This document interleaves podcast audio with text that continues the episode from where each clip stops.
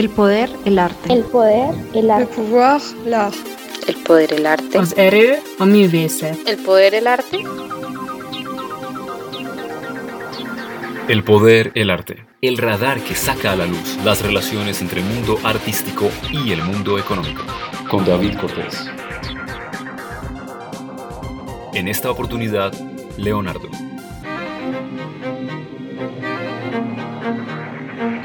Un genio artístico entre florines y ducados.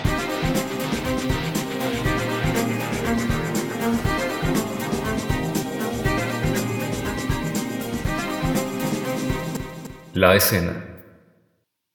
Es el año de 1492. Es aquel año en que las tres calaveras, la Pinta, la Niña y la Santa María desembarcan en América. Pero esta no es una historia americana. Es el año de 1492, el mismo año en que aparece la primera gramática de una lengua latina, y es precisamente la gramática castellana, la gramática de Nebrija. Pero esta no es una historia sobre la lingüística. Tenemos que movernos, ir un poco más hacia el norte y al este, atravesar el Atlántico y llegar a Italia. Es una noche del 10 de agosto de 1492. Cuatro pesadas mulas andando entre un camino estrecho y fangoso, hacen resonar una mercancía de metales, joyas y piedras preciosas. Cae de pronto un collar de perlas al piso. La mula lo destroza con su pata. Pero no importa, este es apenas uno de los miles de ejemplares del cargamento. Estamos hablando de uno de los tesoros más grandes de Europa. ¿Para dónde van estas mulas? ¿Y de dónde vienen? Se dirigen hacia el palacio del cardenal Sorfa, cargadas de oro, de plata y de metales preciosos. Se dice que el día en que estas mulas llegaron al Banco de Roma, donde el cardenal Borgia deposita su dinero, el peso de la mercancía, el peso de estos tesoros, era tan fuerte que hace que el piso del banco mismo sucumba y se agriete. Su excelentísima y graciosa majestad, buen día, dice el intendente del Banco de Italia, del Banco de Roma, pero el cardenal Borgia ni siquiera se inmuta. Deja su tesoro de cuatro mulas cargadas de oro, piedras preciosas, da la vuelta y se retira. Este dinero entra ahora a la cuenta del cardenal Ascanio Forza. Ascanio Forza, quien era su enemigo, quien solía ser el contrincante, aquel contra quien él estaba luchando el papado. Ahora, después de haber recibido esta gran comisión, Ascanio Forza se convierte en uno de los mejores aliados de Borgia. Decide cambiar su voto, decide resignar su posición al papado y vota porque Borgia sea el nuevo papa. El cardenal Borgia acaba de comprar el papado como se compra un terreno o como se compra un esclavo en aquellas épocas. Porque, como dicen los historiadores, en el este no hay ninguna diferencia entre el papado y los mercados. Todo se le vende al mejor postor. La explicación.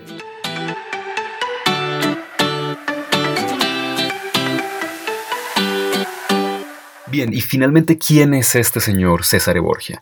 César Borgia fue uno de los papas más influyentes y más poderosos del Renacimiento italiano, y quizás uno de los hombres más poderosos de la época. Después de él, y a partir de su papado, ninguna nación podía tomar decisiones militares, económicas o políticas sin consultar con el Papa. Él es el que le da de nuevo el poder a la Iglesia Católica, un poder que consiste en amasar una gran fortuna y luego derrocharla en los espectáculos más extraños y banales que puedan imaginarse. La historia de César Borja, por más interesante y truculenta que sea, no debe oscurecer la otra historia, la historia de Leonardo. Leonardo da Vinci, quien trabaja para Cesare Borgia. ¿Y por qué trabaja Leonardo para Cesare Borgia? Porque Borgia puede pagar lo que cuesta un trabajo de Leonardo. Y es así que entramos en los tejemanejes de la economía del arte, que es lo que nos interesa.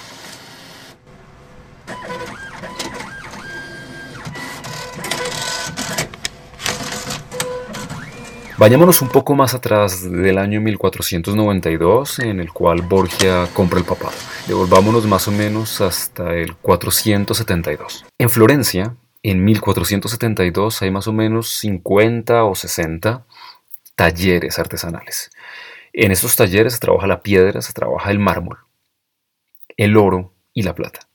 En este momento hay más maestros, pintores, artesanos y escultores que personas trabajando, por ejemplo, en la carnicería o en la venta de verduras.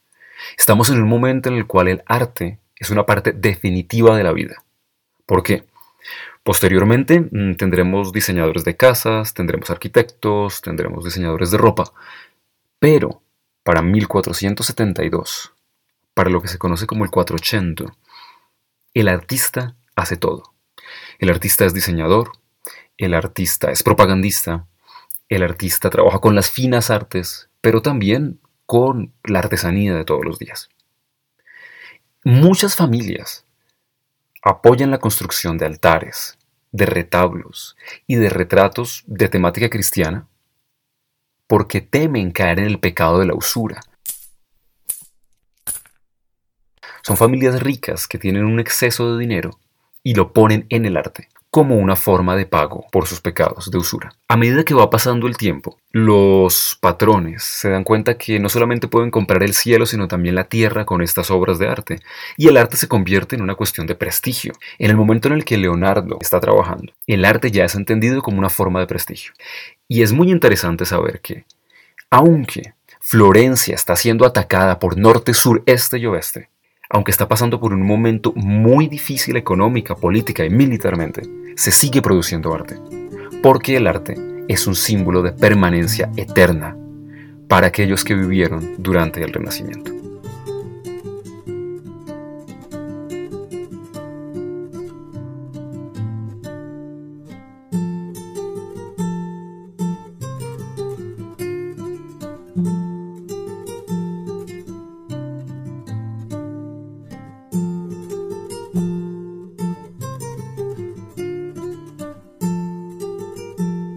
Los años 1400 son, además de ser supremamente interesantes para el arte, lo son para la economía, porque estamos en un siglo en el cual ya se ha constituido el intercambio económico plenamente con, con moneda. A partir más o menos del siglo XIII empieza a ser constante el tráfico de mercancías y el pago con moneda. Pero en este momento los valores empiezan a estabilizar y el florín es la moneda más importante. En el año de 1473 se le da a Leonardo da Vinci su primera comisión independiente, que es pagada por la señoría de Firenze con un pago de 25 florines. Ahora, eh, la información aparece en los libros de cuentas de Leonardo, su primer pago es de 25 florines. Pero, ¿qué significan 25 florines? Ahora, el valor del florín corresponde a 3.5 gramos de oro. Pero ¿cuánto cuesta un gramo de oro o cuánto se puede comprar con un gramo de oro? Es una cuestión debatible. Podemos decir que un florín está entre 150 y 1000 dólares actuales. Es imposible dar una medida precisa, pero podemos decir eh, que un florín eran, digamos, 500, 500 dólares, para dar una medida media entre 150 y 1000 dólares actuales. El primer pago, la primera comisión de Leonardo son 25 florines. Como nos damos cuenta es una suma muy, pero muy alta. Esto se debe, primero que todo, a la reputación del artista, pero también al hecho de que el artista tenía que comprar la totalidad de los materiales. Y muchas de las pinturas son extremadamente caras. El artista tiene que crear sus propias pinturas, pero utiliza también metales preciosos, como el oro, la filigrana y la pintura de oro son extremadamente caras y tienen que ser pagadas por el artista, lo cual quizás explique el alto costo de las primeras comisiones. Y si 25 florines nos parecen bastante dinero, pensamos ahora en el año de 1480 en una comisión todavía más grande, en la comisión para la adoración de los magos, quizás la primera gran obra de Da Vinci. Esta obra espectacular es muy conocida porque la Virgen resulta ser el vértice de la misma y domina un sentido de circularidad en la obra. una composición extremadamente rica y balanceada, en términos geométricos, pero también en términos de dibujo y de pintura. Ahora, ¿qué pasa con esta obra? Esta obra fue comisionada por los monjes del monasterio de San Donato, en Escopato. La idea era crear una obra para adornar un altar. Y el altar era tan importante que estos monjes le ofrecen a Da Vinci un tercio de su propiedad, además de dinero, además de compensación monetaria, como pago. ¿Cuál es el, valor comercial de esta propiedad? Esta propiedad costaba 300 florines. Y lo que se le ofrece a Leonardo es un tercio de la propiedad, es decir, 100, 100 florines. Al artista se le da esto como pago, pero hay una cláusula dentro del contrato de trabajo, según el cual él no puede vender eh, ese tercio de la propiedad, em, y que por el contrario, los monjes del monasterio pueden volver a comprar la propiedad por la, por la suma de, 300 florines. Ahora, no es muy claro si van a comprar el tercio que le dejan a Leonardo por 300 florines o la totalidad, pero asumimos que eh, el costo de la totalidad de la propiedad son 300 florines y lo que le corresponde a Leonardo son 100. Ahora, el artista, por supuesto, tiene que pagar todos los materiales, tiene que pagar la pintura y el oro y debe terminar la obra entre 24 y 36 meses. ¿Qué ocurre? Como es sabido, como es Vox Populi, Leonardo tiene dificultades para terminar todas sus obras. Y para los florentinos es de común acuerdo que se confía en el talento espectacular de Leonardo, pero no se puede confiar en que termine el trabajo. Esta no es una excepción. En el año de 1481, después de haber hecho varios pagos mensuales, además del tercio de la propiedad, se detienen todos los pagos. ¿Por qué? Por incumplimiento del contrato. Y esto es muy interesante. Nosotros cuando pensamos eh, en las grandes obras renacentistas, vemos su valor espiritual, su valor estético, y olvidamos que para su construcción, para su realización, se necesita no solamente de un gran capital económico, sino además de una serie de contratos que deben ser respetados. El poder, la fuerza que tienen los contratos comerciales dentro de las transacciones hechas entre los artistas y sus mecenas es de suma importancia. De hecho, afecta a una de las grandes obras de Leonardo, a la que es quizás la segunda obra más conocida de su pincel. Estamos hablando de la Virgen de las Rocas. La Virgen de las Rocas es una, una descripción de la, es una descripción pictórica de la Sagrada Concepción, que ha sido una de las más copiadas dentro de la historia del arte. Porque el esfumato usado dentro de la obra, el aire de misterio, la atmósfera casi acuática que presenta y también el detalle y el cuidado con el que se trata la, la, flora hacen que sea una obra extremadamente rica, incluso dentro de un periodo marcado por la presencia de grandes artistas. Esta obra fue comisionada eh, por una cofraternidad de Milán en el año de 1483 para adornar un conjunto de un altar. La remuneración pactada entre la confraternidad y el trabajo de Leonardo fue de 200 ducados. Hace un rato estábamos hablando de florines y no de ducados. El ducado reemplaza al florín y tiene el mismo valor, 3.5 gramos de oro.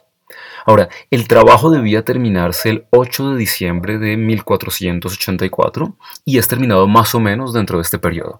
Es decir, es un trabajo culminado por Leonardo y es un trabajo de su pincel en su totalidad.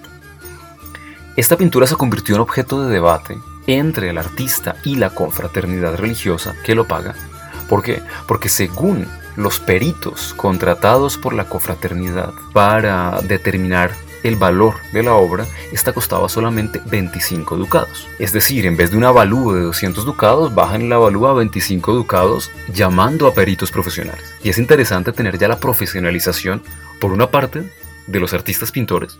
Son artistas profesionales, en tanto pueden vivir solamente de la pintura, como Leonardo, pero también tenemos peritos profesionales, personas encargadas en determinar el valor de una obra de arte. Por supuesto, la cofraternidad presenta sus peritos tratando de subvalorar el precio de la obra. Cualquier persona que haya hecho una transacción comercial, ya sea de finca raíz o de cualquier otro bien, sabe que siempre hay un juego entre la sobrevaloración y la subvaloración del producto, ya que queremos comprar barato y queremos vender a precios más elevados.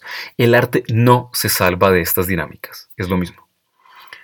Y como el arte también es un producto que entra dentro del mercado, pues habrá otros particulares que deseen comprar la obra.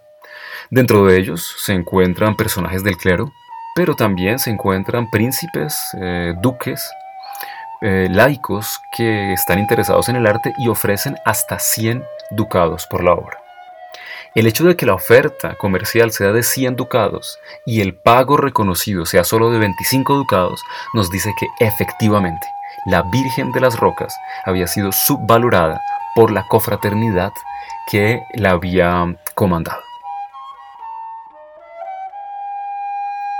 No queda duda entonces acerca de la relación que existe entre el capital y la función puramente económica y la función artística. Como vemos, incluso obras tan importantes como La Virgen de las Rocas no fueron ajenas a los tejemanejes comerciales. Ahora tenemos que volver a lo que ocurre con el Papa Borgia. Habíamos dicho que el Papa Borgia compró el papado con una suma de dinero tan alta que tuvo que ser transportada en tres mulas y que cuando esta cantidad de joyas se depositaron en las bóvedas del Banco de Roma, el suelo del Banco de Roma se resquebrajó.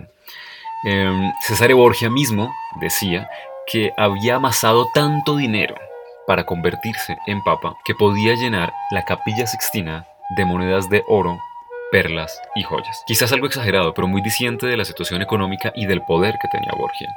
¿Qué tuvo que hacer Leonardo para Borgia? ¿Cuál fue su trabajo? Su trabajo fue puramente el de un arquitecto y además el de un ingeniero militar. Eh, Leonardo principalmente tenía que recorrer los territorios que habían sido conquistados por Borgia y determinar el estado de las fortificaciones. Lo más importante era asegurar que las murallas fueran lo suficientemente resistentes. Se mandaban a demoler aquellas que no estaban en buen estado y se reforzaban aquellas que podían reforzarse. En el momento en el que había que construir nuevas murallas, Leonardo siempre propuso que se hicieran de forma inclinada, es decir, las paredes ya no, ya no tendrían un ángulo de 90 grados, sino que tendrían una inclinación menor. ¿Para qué? Para que las balas de los cañones y de los mosquetes reboten sobre el ángulo de la pared.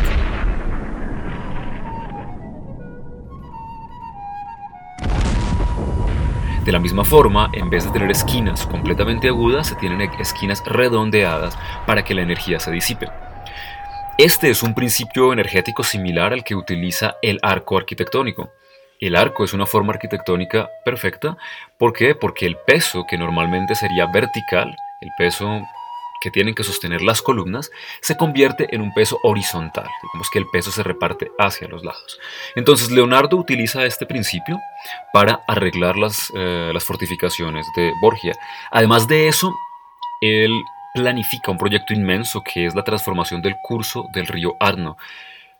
Este proyecto, como muchos de los otros proyectos de Leonardo, no se termina, pero en este caso no es por una inconsistencia suya, sino porque el ingeniero que tuvo que realizar la obra diseñada por Leonardo no siguió los estándares que él daba. Por ejemplo, Leonardo había hablado de un sistema de cinco reclusas para ir cambiando el curso del río lentamente y después el río, las aguas del río tenían que caer en un foso de más o menos 10, entre 10 y 15 metros de profundidad. El ingeniero encargado no hizo esto, hizo caso omiso de la cantidad de reclusas, utilizó solamente dos y además hizo una fosa muchísimo menos profunda, claro, con la intención de ganarse algunos ducados y de no invertir lo suficiente, cosa que para nosotros no es nada extraño, ya que conocemos cuáles son las, las tácticas de construcción que también utilizan muchos de los ingenieros, tanto en el sector privado como en el sector público en nuestros países latinoamericanos. Mm, bien, entonces Leonardo, ¿qué hacía? Leonardo era un, un ingeniero, un ingeniero militar, pero al mismo tiempo era un espía.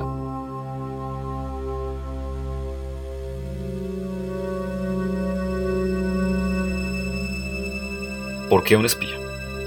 Leonardo es de la ciudad de Florencia y Borgia tiene una relación entre, digamos, de una especie de amor forzado con, con, Florencia. No tiene la capacidad de invadirla, de forma que la mantiene como una ciudad aliada, sobre todo por su importancia no solamente geográfica y militar, sino por su importancia cultural. Pero de todas formas, eh, Florencia se siente, se siente agredida, si no directamente, si simbólicamente, por, por la presencia de Borgia. Y, pero tiene que aceptar eh, un pacto con Borgia. ¿Por qué? Porque tiene muchos enemigos, otras ciudades eh, cercanas de lo que hoy es Italia, están en guerra contra Florencia.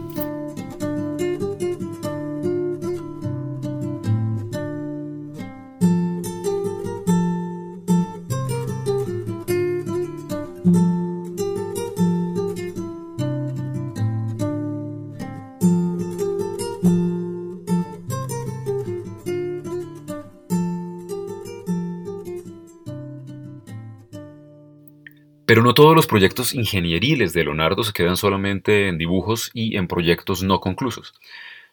Muchos de los proyectos se terminan. Eh, un buen ejemplo es em, el puente que realiza en la Romaña para ayudar al duque César Valentino a cruzar uno de los ríos que se encuentra en Piombino. El río tiene que ser atravesado por una formación de hombres, por una formación del ejército, y simplemente no hay suficiente material para hacer el río. Cuentan con material solamente para cubrir alrededor de 16 pies, pero eh, la distancia, el ancho del río son 24 pies. Leonardo se las ingenia para, solamente utilizando madera, sin utilizar cuerdas y sin utilizar ningún tipo de metal, hacer un, um, hacer un puente muy delgado por el cual pueden pasar las tropas, valiéndose de nuevo de la ingeniería del arco y de su conocimiento de la, de la transformación de la dirección de las fuerzas. Los datos. Primero, César Borgia compra el papado y lo compra por una suma de dinero tan alta que se necesitan tres mulas llenas de tesoros para cargarla. Segundo, es cierto que Leonardo no terminó la mayoría de sus obras, pero en tanto ingeniero prestó un servicio real a César Borgia transformando sus fortificaciones.